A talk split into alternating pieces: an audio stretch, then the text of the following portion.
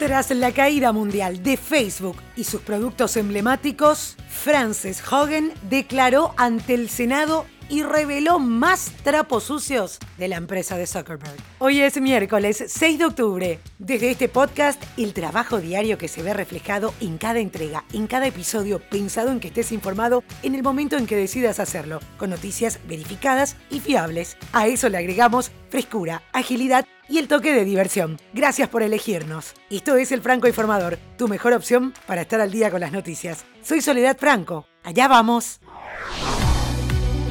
Todo parece venirle mal a Mark Zuckerberg. Este martes, Frances Haugen se desenmascaró como la fuente detrás de los documentos filtrados en el núcleo de una serie reveladora de Wall Street Journal sobre Facebook. Era agente de productos en el equipo de integridad civil de Facebook. La denunciante de la compañía le dijo al panel del Senado que el Congreso debe intervenir para resolver la crisis creada por los productos de su ex empleador. La ex gerente de productos para desinformación cívica dijo a los legisladores que Facebook constantemente pone sus propias ganancias por encima de la salud y la seguridad de los usuarios, lo cual es en gran parte resultado del diseño de sus algoritmos que dirige a los usuarios hacia publicaciones de alto compromiso, que en algunos casos pueden ser muy dañinas. Hagen también dijo que durante las elecciones presidenciales estadounidenses de 2020, la compañía se dio cuenta del peligro que presentaba dicho contenido y activó los sistemas de seguridad para reducirlo, pero tan pronto como terminaron las elecciones, los apagaron o cambiaron la configuración a la de antes para priorizar el crecimiento sobre la seguridad.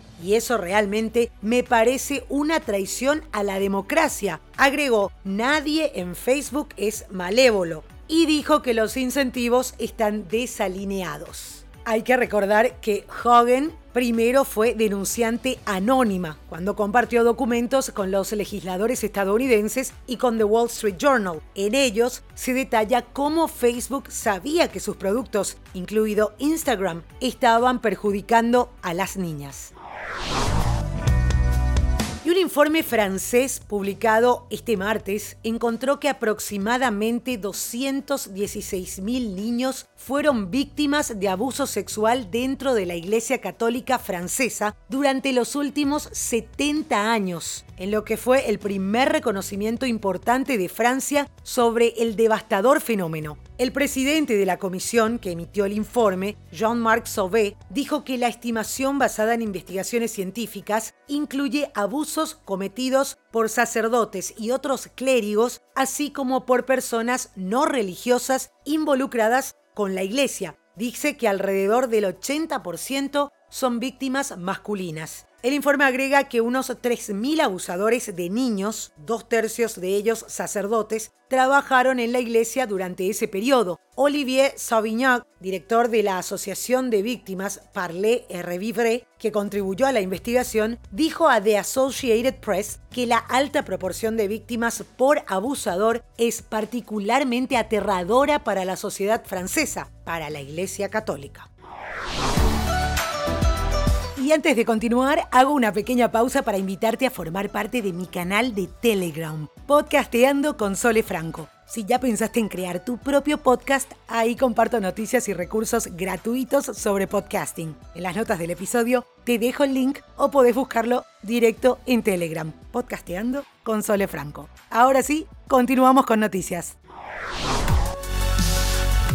El gobernador de California, Gavis Newman, declaró el lunes pasado el estado de emergencia en el condado de Orange, al sur de Los Ángeles, tras el vertido de alrededor de 545 mil litros de crudo que afectó a casi 40 kilómetros de costa. Newman afirmó que el estado está preparado para movilizar todos los recursos que estén disponibles para proteger la salud pública y el medio ambiente. El sábado pasado, el equivalente a unos 3.000 barriles de petróleo se derramó en el Pacífico desde la plataforma Eli operada por Beta Offshore. El vertido provocó el cierre de playas y accesos al océano en el condado de Orange desde la ciudad de Dana Point hasta Huntington Beach por razones de seguridad pública. Las autoridades instan a la población a evitar cualquier contacto con las áreas contaminadas.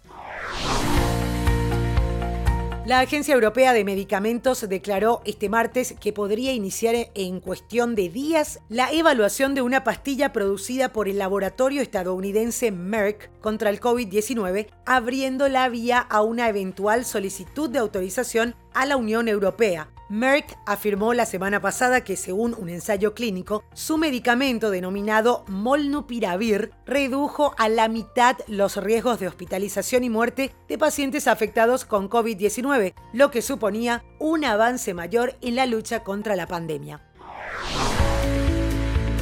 Y hablando de pandemia, Johnson Johnson dice que envió datos a la Administración de Medicamentos y Alimentos de Estados Unidos para su autorización de uso de emergencia de una inyección de refuerzo de su vacuna contra el COVID-19 en personas de 18 años o más. La presentación se produjo después de que la FDA programó la semana pasada la reunión de su comité asesor de expertos para el 15 de octubre próximo y así poder discutir si se debe autorizar una segunda inyección de la vacuna de dosis única de Johnson Johnson. KB24 NFT está lanzando una colección de eso, de NFTs inspirada en Kobe Bryant. Toda la ganancia será donada a las fundaciones Mamba y Mambasita. La comunidad de la NBA se manifestó en apoyo del proyecto. KB24 NFT organiza con regularidad sorteos como entradas para los juegos de los Lakers, también conocidos como Mamba Time.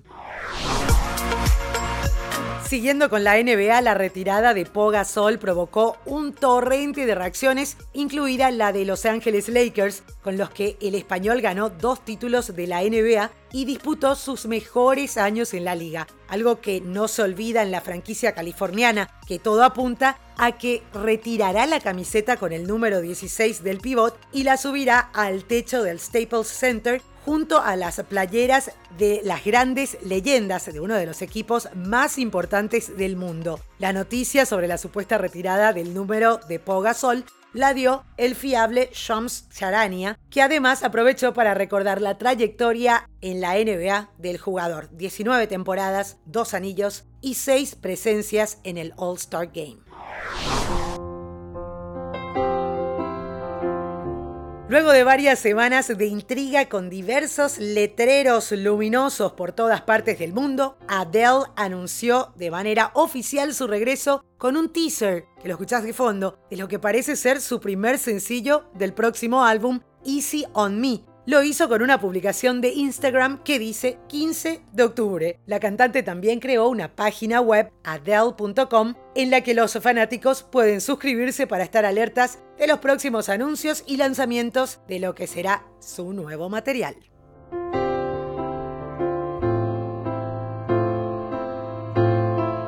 Y esto es todo por hoy, ya estás al día con las noticias. Te agradezco por hacer del Franco Informador parte de tu rutina diaria de información. Te espero nuevamente, mañana a primera hora.